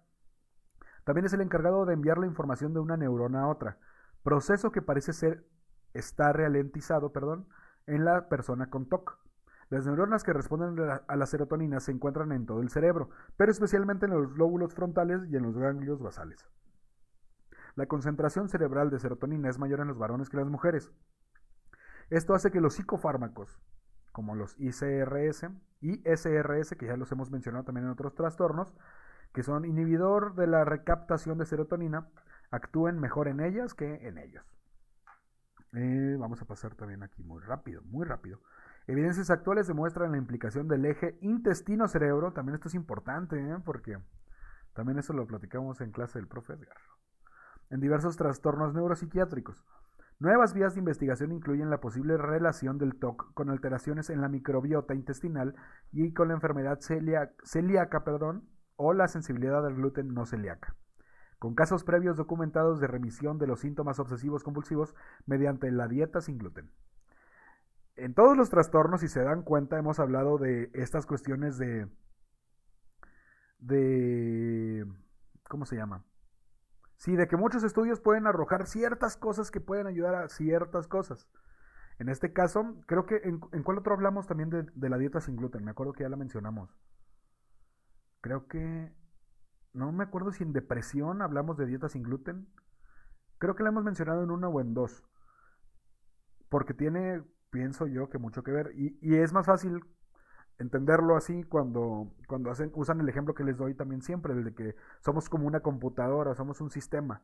Si una parte del sistema se daña, cualquiera, las demás partes van a reaccionar, o sea, estos son, son, son engranes, si uno se chinga, se chingan todos. Y creo que esto es importante aquí también mencionar porque, pues, eh, hay más tecnicismos aquí que nos vamos a saltar porque sí está muy, muy cabrón y no puedo leerlo tanto así como, como así, o sea, hablan aquí de Guidano y Liotti, que no mames, o sea, no, no tengo idea. Y da muchos porcentajes. No, mira, vamos a quedarnos con la dieta sin gluten, punto. Que como, como un estudio que se ha dado. Y vamos a pasar rápido al diagnóstico, porque pues es importante también el diagnóstico. El DSM-5 menciona que número uno tiene que estar la presencia de obsesiones, compulsiones o ambas. Ya les dijimos que son las obsesiones, ya les dijimos que son las compulsiones. Así que vamos al segundo punto. Las obsesiones o compulsiones requieren mucho tiempo o causan malestar clínicamente significativo o deterioro en lo social, laboral u otras áreas importantes. Aquí hablamos de la calidad de vida. Número 3. Los síntomas obsesivos compulsivos no se pueden atribuir a los efectos fisiológicos de una sustancia o a otra afección médica se hace que ahí estén, o sea, que no sean causados por una, no sé, por, no sé, se rasca mucho el brazo, es porque se lo cortaron y ahí donde le cortaron le da comezón. O sea, no puede ser así. Tiene que ser algo sin, sin objetivo, vaya, vaya, sin objetivo aparente. La 4. Eh, la alteración no se explica mejor por los síntomas de otro trastorno mental. Ok, aquí que que la alteración que está presentando no quepan, no caigan únicamente, no caigan en otras enfermedades, en otros trastornos, ¿sí? Em, no sé qué es el CIE, CIE10, pero también da diagnóstico aquí. Es el, vamos a ver si me lo abre. Es otro sistema de clasificación diagnóstica. Es más, es internacional. Ok, ok. Ah, ven, y aquí menciona que las pautas para el diagnóstico son, número uno, ah, tiene que tener las siguientes características. Número uno, son reconocidos como pensamientos o impulsos propios. Número dos, a ver qué. Sí. Número dos, se presenta una resistencia ineficaz a por lo menos uno de los pensamientos o actos, aunque estén presentes otros a los que el enfermo ya no se resista. El enfermo, no me gusta esa palabra, pero pues sí. Tres, la idea o la realización del acto no deben ser en sí mismas placenteras el simple alivio de la tensión o ansiedad no debe considerarse placentero en este sentido. Recordemos que lo que mencionamos hace rato fue que el placer que da terminar el ritual es meramente contra la ansiedad que genera la obsesión. Digo, la, sí, la obsesión. No puede ser un placer como, ah, sí, eh, su obsesión es rascarse la cabeza con una madre de esas que te hace masaje, ¿no? O sea, vaya, para que lo entiendan así. Y bueno, pasamos eh, rápidamente. Ay, no, aquí hay más cosas de estas. Está el F, F42.0, que puede tomar la forma de ideas, imágenes mentales o impulsos a actuar. Su contenido es muy variable, pero se acompañan casi siempre de malestar subjetivo. F42.1, eh, la mayoría de los actos compulsivos se relacionan con la limpieza, en particular el lavado de las manos, con comprobaciones repetidas para asegurarse de que se ha evitado una situación potencialmente peligrosa, o con la pulcritud y el orden. F42.2, la mayoría de los enfermos con un trastorno obsesivo compulsivo presentan tanto pensamientos obsesivos como compulsiones. Y el F42.8 y F42.9, otros trastornos obsesivo compulsivos y trastornos obsesivos compulsivos sin, eh, sin especificación. Eso es así de, cómo se, del, diagnóstico. Y ya casi para terminar, eh, vamos al, al, penúltimo punto que tratamos siempre en cada episodio, la comorbilidad. ¿Sí? Vamos a hablar primero de la depresión. Los pacientes obsesivos tienden a padecer depresiones más graves que los pacientes con otros trastornos de ansiedad. La incidencia de depresión en pacientes obsesivos oscila entre el 17 y el 35%. En la mayoría de las ocasiones, la depresión suele ser secundaria al TOC. Existe una probabilidad tres veces mayor de que la depresión secunde al TOC en lugar de precederlo. Cuando la sintomatología obsesiva remite, la depresión tiende a desaparecer también. La depresión concomitante no tiene importancia relevante en el pronóstico del TOC. O sea que, pues, las personas que tienen TOC pueden desarrollar una depresión. Esa es una incidencia de entre el 17 y el 35%. Después tenemos el trastorno. Ah, este está interesante. Como todo, ¿no? Es que me, espanté, decía espectro y pensé en otra cosa que ya que iba a decir desde el principio, pero no lo voy a decir hasta que hagamos el episodio de aquel trastorno. Trastornos del espectro obsesivo compulsivo. Diversos trastornos psicológicos se han correlacionado con el TOC, clasificados y englobados en el llamado espectro obsesivo compulsivo, y que en ocasiones son concurrentes al TOC. Se pueden destacar el trastorno dismórfico corporal, trastornos alimentarios, hipocondria, trastornos del control de impulsos, síndrome de Tourette, fobia social, etc. No les voy a decir qué son esos trastornos y esos, esas, eh, ¿cómo, cómo, se dice? Sí, esas ah, condiciones. Porque pues podemos hacer un episodio de cada una de ellas, entonces no me conviene deshacerme de deshacerme de posibles nuevos episodios. Y para terminar ahora sí, eh, y, que se vuelvan a explayar nuestros invitados, vamos a hablar de los tratamientos del TOC, ¿no? Una forma de psicoterapia llamada terapia cognitivo-conductual y medicamentos psicotrópicos, psicotrópicos perdón, son el tratamiento de primera línea para el TOC. El hecho de que muchas personas no busquen tratamiento puede deberse en parte al estigma asociado con el TOC, que es lo que intentamos derrotar el día de hoy y ojalá lo logremos juntos. En general, se ha aceptado que la psicoterapia en combinación con medicamentos psiquiátricos es más efectiva que cualquiera de las opciones por sí sola. Como en todo lo que hemos hablado el día, en todos los episodios de este programa, todo funciona mejor en conjunto. Así que vamos a pasar a hablar de los psicofármacos y para eso primero vamos a... ¡Ay! Le moví aquí algo. Voy a mencionar lo que, lo que mencionamos al principio, el ya, lo mencionamos, uno de los tratamientos eh, que más se utilizan, em, hablando de medicamentos, eh, son los psicofármacos, em, no, tiempo. Sí, vaya, los antidepresivos. ¿Esto por qué? Bueno, pues porque al rato sabemos, ahorita no. Eh, y los psicofármacos de segunda generación, que son los más utilizados hoy en día, que son los ISRS, eh, un ejemplo de eso son la floxetina, la fluvoxamina, la paroxetina. Otro que ha sido estudiado en pruebas clínicas controladas es la sertralina. Es lo único que les voy a decir yo porque pues no sé nada de medicamentos, así que también vamos a preguntarle al doctor. Oiga, doc. Sí, pues de cuestión, aquí este, y en todas las condiciones tenemos como que un gold estándar, es decir, eh, este es el tratamiento más efectivo de entrada. Eh, en el caso del TOC, prácticamente están a la par la psicoterapia y este cognitivo-conductual, la TCC, y los medicamentos. Hay ventajas de la TCC y es que tienen efectos más duraderos que los psicofármacos, pero no siempre está disponible en todos los medios, ya sea incluso por la, por la cuestión económica, digo, tener a lo mejor una sesión semanal o dos sesiones a la semana no siempre es, factible en algunos lugares o no siempre se está entrenado para proveer este tipo de abordaje. Pero eh, las guías dicen, pues si tienes TCC, adelante, eso lo puedes ofrecer, la psicoterapia. Si tienes medicamento y es posible y el paciente no tiene contraindicaciones, pues hay que ofrecerlo. Eh, aquí por lo general, las primeras opciones son los que, como tú bien mencionas, Benji, son ISRS. Sea, culturalmente les llamamos antidepresivos, pero realmente no es el término adecuado en el sentido de que pues el paciente no, aquí no necesariamente está deprimido.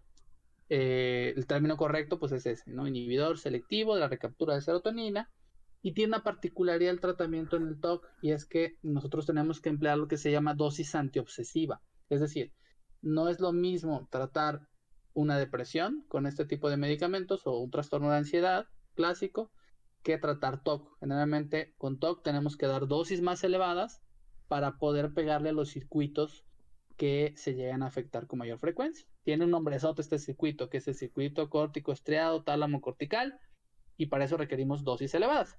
Ese sería como que entrar a las primeras estrategias de tratamiento. Hay otras, eh, la neuromodulación, son otros abordajes que tienen que ver con estimulación magnética que se hace a través del cuero cabelludo.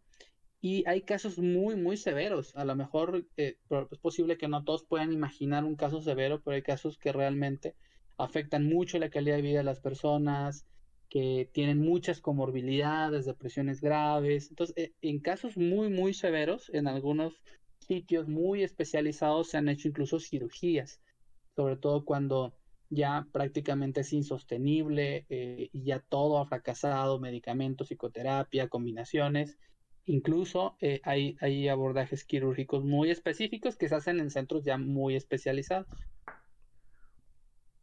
Sí, es que creo que creo yo que sí es bastante complicado el imaginarnos un caso, vaya, inhabilitante en esto, hablando de ese trastorno, un, caso inhabilitante de TOC. O sea, creo que yo, yo que sí he visto casos, pues, potentes de esto, se me hace muy difícil, como quiera, imaginarme uno, un caso, eh, sí, paralizante, no paralizante completamente, pero sí inhabilitante. Entonces, creo que sí es importante que, hagamos esta cuestión de, de empatía porque sí es algo muy pesado, o sea, no es nada más así de, ah, sí, ya, eh, tómate tu medicina y listo. No, o sea. Creo que sí es complicado. a, mí se, me viene a la mente, por ejemplo, un, caso a lo mejor no es de los más graves, pero para que tengamos una idea, eh, no sé, mujer de veintitantos años, con TOC ya desde, desde, no sé, los 16 años, algo así, no me acuerdo bien y este tenía, por ejemplo, como compulsión el baño, entonces eh, repetía y luego decía, pues si me lavo del lado derecho, pues tengo que hacerlo igual del lado izquierdo y si me toco me tengo que volver a enjuagar. Y fácil eran unas ocho horas de baño, ocho horas de baño, o sea, imagínense cuántas son ocho horas de baño.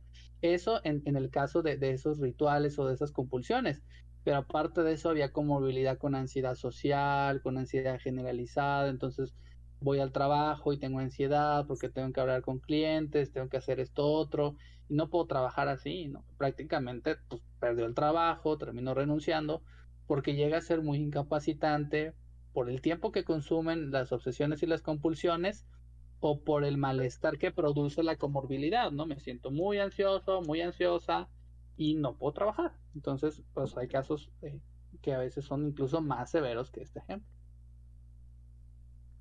Sí, porque ahorita ya que estamos en reflexivos, reflexivo mood, sí está muy cabrón, o sea, digo, desde el los ejemplos que, que dimos así súper leves de las señoras que le pegan en la pantalla en el casino, hasta ejemplos como ese de, ocho horas en el baño bañándose, perder el trabajo, todo esto. Entonces creo yo, además de que ya lo mencionamos, también está dentro del top 5 de condiciones más comunes eh, del grueso de la población. Entonces, sí, por favor, hay que ser empáticos y hay que, ya saben, todas las personas que nos escuchan, lo que les recomendamos siempre, vayan a, terapia, vayan a, con su médico, vayan a todos lados, siempre procuren su bienestar antes de cualquier otra cosa, ¿ok? es que, ven, imagínate, imagínate que de pronto te te invade eh, la te, invade la obsesión de algo y que, y que no lo puedas y que no lo puedas sacar, ¿no? Imagínate que eso, el, todo el tiempo, todo el recurso que te gasta, no solamente eh, eh, recursos económicos, sino incluso hasta eh, recurso de, de, tu, de tu día a día, ¿no? Y que solamente lo estés destinando, como decía el doctor ahorita, la chica está ocho horas en el baño y yo lo que, yo cuando dijo eso el doctor, yo lo que pensé, dije, pues es que o no duerme o no vive, y es que justo es así, no vive, ¿no? o sea, no, no, no, no hay forma de que, de que puedas vivir alejado de esa, de, de esa idea, ¿no? Y eso, como bien dices, Benji, yo creo que sí, está muy, pero muy cabrón. Sí, porque digo, vamos a hablar en el siguiente o en el que sigue eh, episodio del autismo, por ejemplo, que vamos a hablar también de que, viene a lo mejor también mencionado el TOC, porque creo que es la representación más sencilla, más cercana que tenemos desde afuera, ¿no? De este mundo de la salud mental. Creo que muchas personas han visto Good Doctor, por ejemplo, de Amazon Prime. La pueden ver pirata. Yo sí, vean la pirata si quieren, no pasa nada. Eso, esa raza gana mil millones de dólares, no pasa nada. Pero me refiero a que creo que son los ejemplos más cercanos, ¿no? Eh, por ejemplo, a una persona autista que llega y cuenta, vaya, cuenta todos los cuadritos que hay en el piso. O cuenta todas las líneas que hay en la, en la protección de la ventana. O cosas así. Y eso lo ven como un toque y dicen, ok, no ha de ser tan difícil. Pero pues sí hay que dimensionar el otro extremo, que es el no poder tocar cosas, no poder comer ciertas cosas, no poder ir a ciertos lugares, no poder hacer ciertas cosas, no poder ver ciertas cosas, todo esto. Entonces, creo que es aquí el punto donde tenemos que hablar de esta conciencia que, que, hay que tener y esta empatía que hay que tener con, esta, con este trastorno no con las personas. Ojo, acuérdense que siempre, siempre les repetimos, ¿no? Una persona con un trastorno no es el trastorno. Esa no es una etiqueta, ¿ok? Igual que cualquier cosa física. O sea, no puedes decir, ah, sí, el chaparrito que va ahí. No. Digan, ah, sí, la persona que trae una playera de este color, ¿ok? Acuérdense, siempre, por favor. Cambien, cambien. Y, creo que también hay que dimensionar esto. Y bueno, pues vamos a pasar, después de regañar al público, al respetable, vamos a, a mencionar Voy a mencionar las, las, las terapias que mencionan aquí que, funcionan y luego vamos a pasar con el maestro Edgar a ver qué nos dice. Porque aquí nada más aparecen tres así mencionadas, ¿no? La psicoterapia conductual, la exposición, exposición con prevención de respuesta, perdón, y luego también hablan aquí la psicoterapia cognitiva. Y bueno, pues como en todo, ¿no? En todos lados está ahí el bendito, el bendito psicoanálisis, ¿no? Entonces, no nos vamos a adentrar a ninguna de las tres, no lo voy a leer ninguno de los tres, por eso vamos a pasar con el maestro Edgar a que nos hable. ok.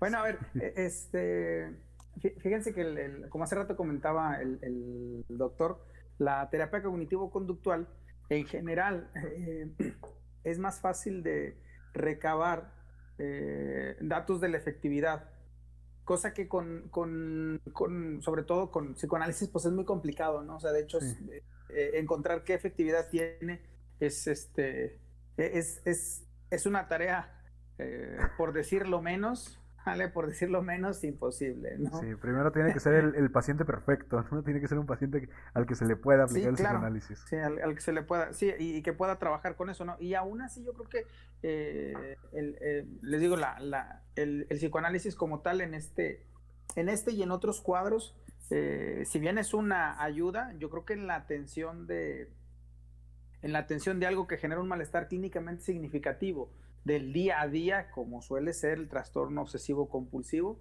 Ahora sí que, pues imagínate, si vas a empezar a ver cambios y demás a lo largo de un año, hijo, pues entonces, eh, vamos, ¿cómo te irá a ir con la piel, no? Si tú, si tienes este, la, compulsión de, de, lavarte las, de lavarte las manos, ¿no? Por ejemplo. Entonces, eh, e, el otro tipo de la exposición parte del de lo que conocemos para, y que se utiliza para otros trastornos eh, de, sensibilización sistemática. Hagan de cuenta que es, la, es, la, es el antecedente, ¿no?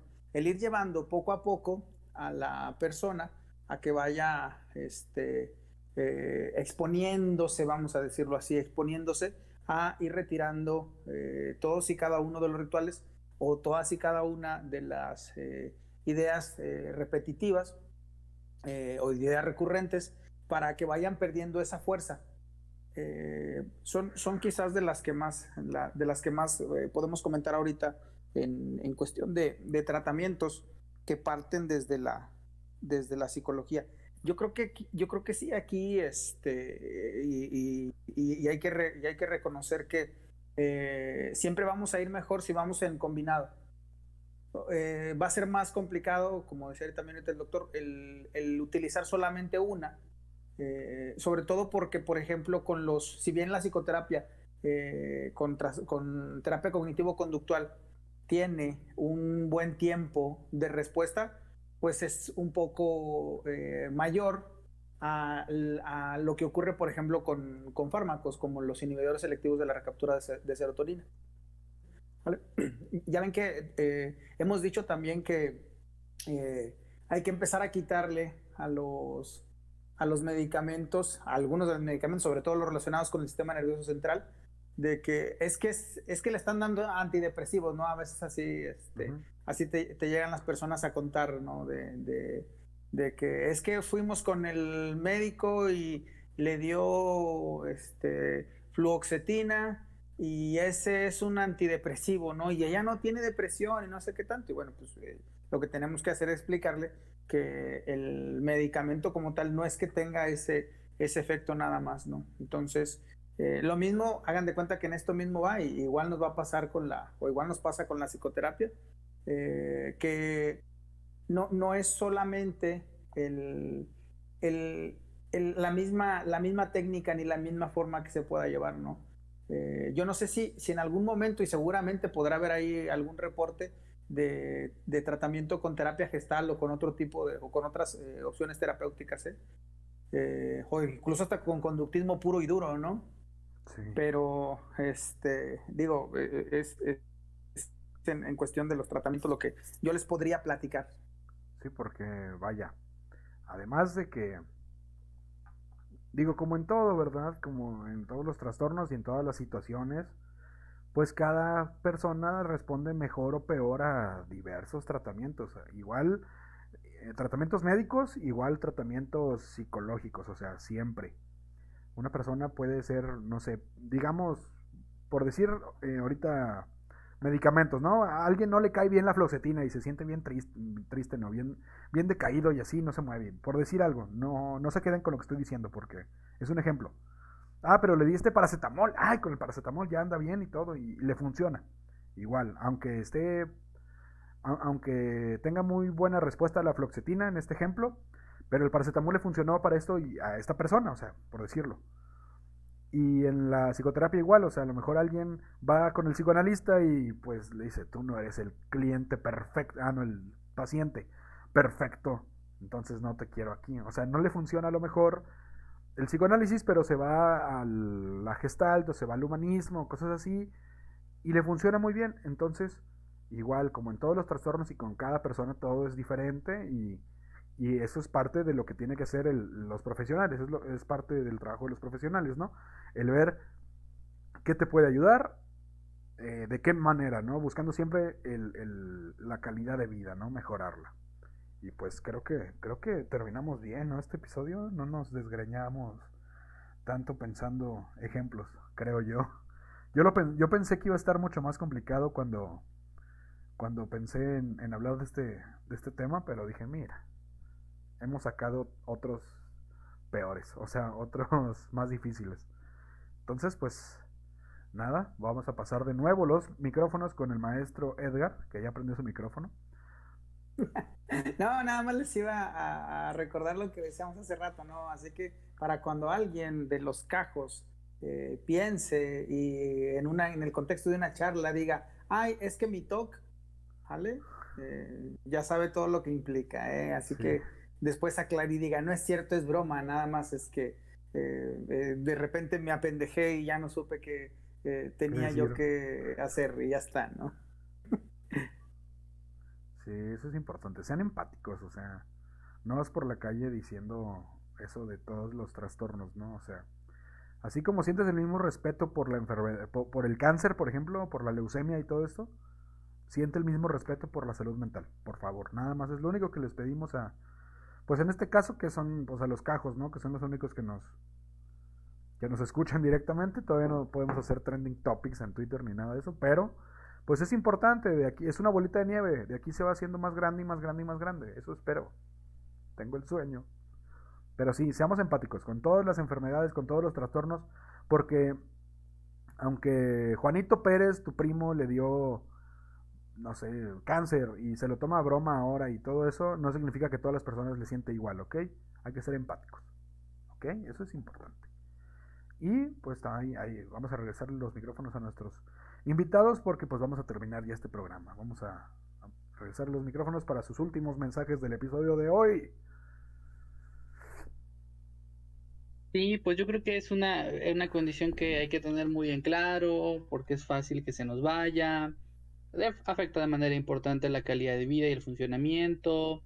Por fortuna, bueno, hay tratamientos que sí pueden mejorar la calidad de vida, mejorar el funcionamiento y como decía el maestro Edgar, pues muchas veces hay que echar mano de, de más de un profesional de la salud para poder dar un tratamiento completo, un tratamiento integral.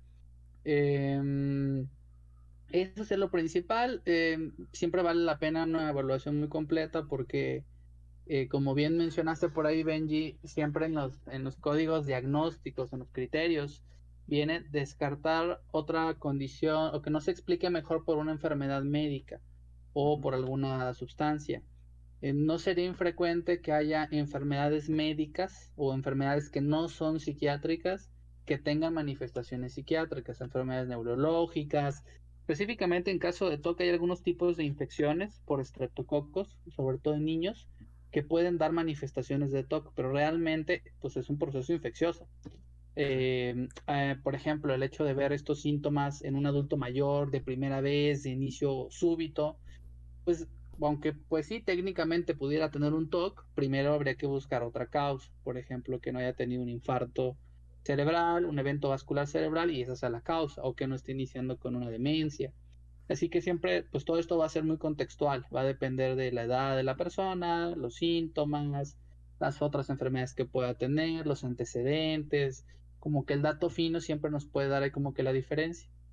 Y, y aquí sobre todo, pues eh, yo creo que el manejo vale mucho la pena que sea multidisciplinario, el psiquiatra, psicoterapeuta, a veces otros profesionales, ya sea que tengan, por ejemplo, em, em, enfermedades mm, que a lo mejor agraven este, este tipo de condición, por ejemplo, obesidad, diabetes.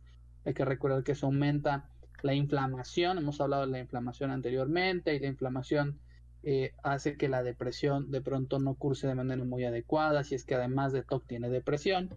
Así que, pues yo creo que es el mensaje más, más importante, ¿no? Este, con trabajar todos juntos, disminuir el estigma, y por eso veo muy bien este, pues este podcast eh, y esta campaña.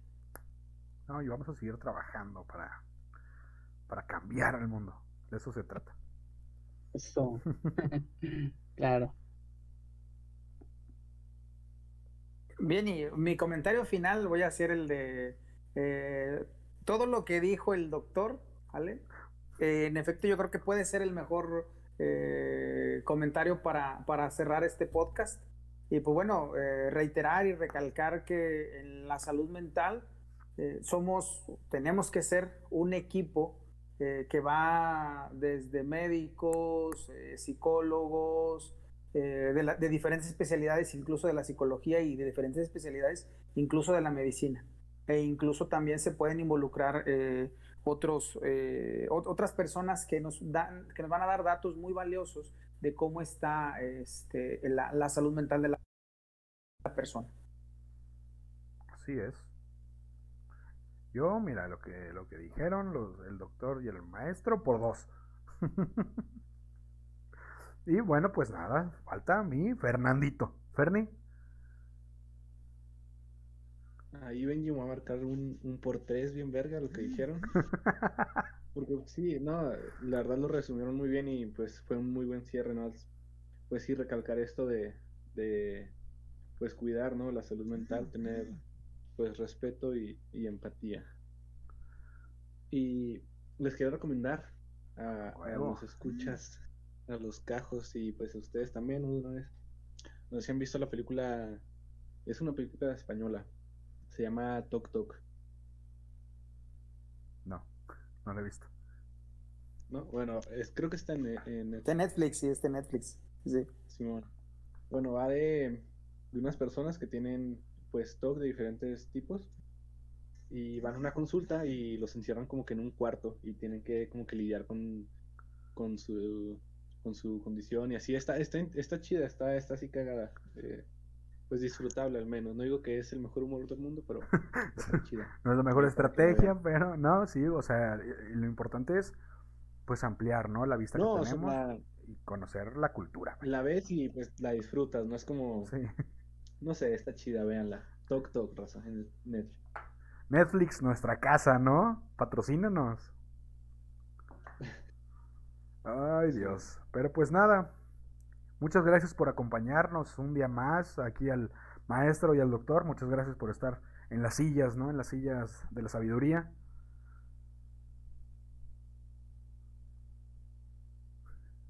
No, a ustedes, muchas gracias. Y recordarles ahí, ahí en nuestra, nuestra página ahí de, de Face, ya subimos el video de, de COVID y salud mental en Psiquiatría para Todos MX. Espero que les guste. Claro que sí. y igual ya saben, están los links abajo en la descripción. Y bueno, pues también al maestro, gracias. Gracias, gracias Benji por la invitación. Ya sabes, este es, es luego una a ver, me- m- se, se me está haciendo una muy bonita costumbre esto de eh, luego eh, platicar con ustedes y de eh, escuchar y, y- y llevar sobre estos temas de salud mental. No, hombre, esta, esta es su casa, la casa de, de ambos y pues nosotros estamos agradecidos y encantados con que se sienten aquí con nosotros a platicar y a... Se escuchó horrible una moto fuera de mi casa, perdón, me distraje. A platicar y a pues intentar un poquito trabajar, ¿no? Estos estigmas que, que a veces hay, ¿no? En la... No nada más en la cultura, sino también en las sociedades, ¿no? Porque la culpa es de la sociedad, ya lo, ya lo dijimos. Pero pues muchas gracias. También gracias a Ferni por estar aquí un día más. Él ya va a firmar contrato la siguiente semana. Si no es que esta misma. ¿De acuerdo, Fernando? Fernando Villarreal, ¿estás de acuerdo? No, pues. Simón, Simón, disculpa, es que estaba tosiendo. Pues igual, no, muchas gracias a los doctores. Siempre está, pues, chido tener a alguien que sepa el tema, hablar de eso, porque, pues, si no, Benji y yo nos estaríamos, pues, tirando puras mamadas ahí, ¿no? Sí, ¿no? No, sí, por, por eso cuando, o sea, el único episodio, los únicos episodios donde hablamos de cosas que no sabemos pero no pasa nada, son los de historia y cultura universal, ¿eh? Que por cierto, pues síganos siguiendo, o sea, ya también vamos a estar subiendo episodios de esos esporádicamente. Ahorita estamos muy metidos en esta campaña porque es la campaña más cara, ¿no? Hasta ahorita. Coca-Cola, patrocínanos. Y bueno, posiblemente en esta semana o en la que sigue salgan dos episodios, uno de desestigmatizadamente, hablando de un trastorno que todavía no les vamos a decir, pero que posiblemente sí. A lo mejor sí hablamos de autismo, a lo mejor Creo no. que ya les dijimos. No, sí, pero dijimos a lo Sí, mejor sí. esta. Ah, entonces sí. Ah, bueno, sí. Vamos a hablar de autismo la siguiente semana. Y, y si se portan bien, posiblemente grabemos también un episodio sobre, sobre algún tema de historia y cultura. Hace mucho que no hablamos de historia y de cultura en este canal. Entonces, pues, ahí van. Va a sal- van a salir dos esta semana. Yo ya me comprometí. La semana que viene salen dos. Ya, sí, aunque grabe yo solo con Ferni. Pero bueno, Con Dios, no estás con Dios. Híjole, cuando hablamos de los exorcismos, qué buen episodio. Pero nada, muchas gracias por escucharnos. Una semana más. Un, nos van a escuchar los sábados eh, eh, ahora porque pues, grabamos los viernes. Muchas gracias. eh, un abrazo a, todos los cajos que nos siguen, que nos están siguiendo, pues sin por fuera de las redes sociales. Vaya que nos siguen directamente en Spotify, en Apple Music, Apple Music, perdón, en Apple Podcast, en Anchor y también a toda la gente que nos ve en YouTube. Son poquitos, pero pues un abrazo también a ustedes. Nada, pues seguimos, seguimos aquí nosotros estudiando, ¿no? Y preparándonos para ustedes. Y recuerden, ¿no? Que el hombre que no conoce su historia está condenado a repetirla. ¡Vámonos!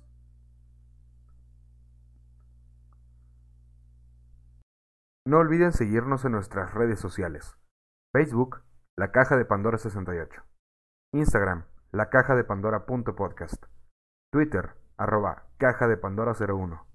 Spotify, La Caja de Pandora. Y en YouTube como La Caja de Pandora Podcast.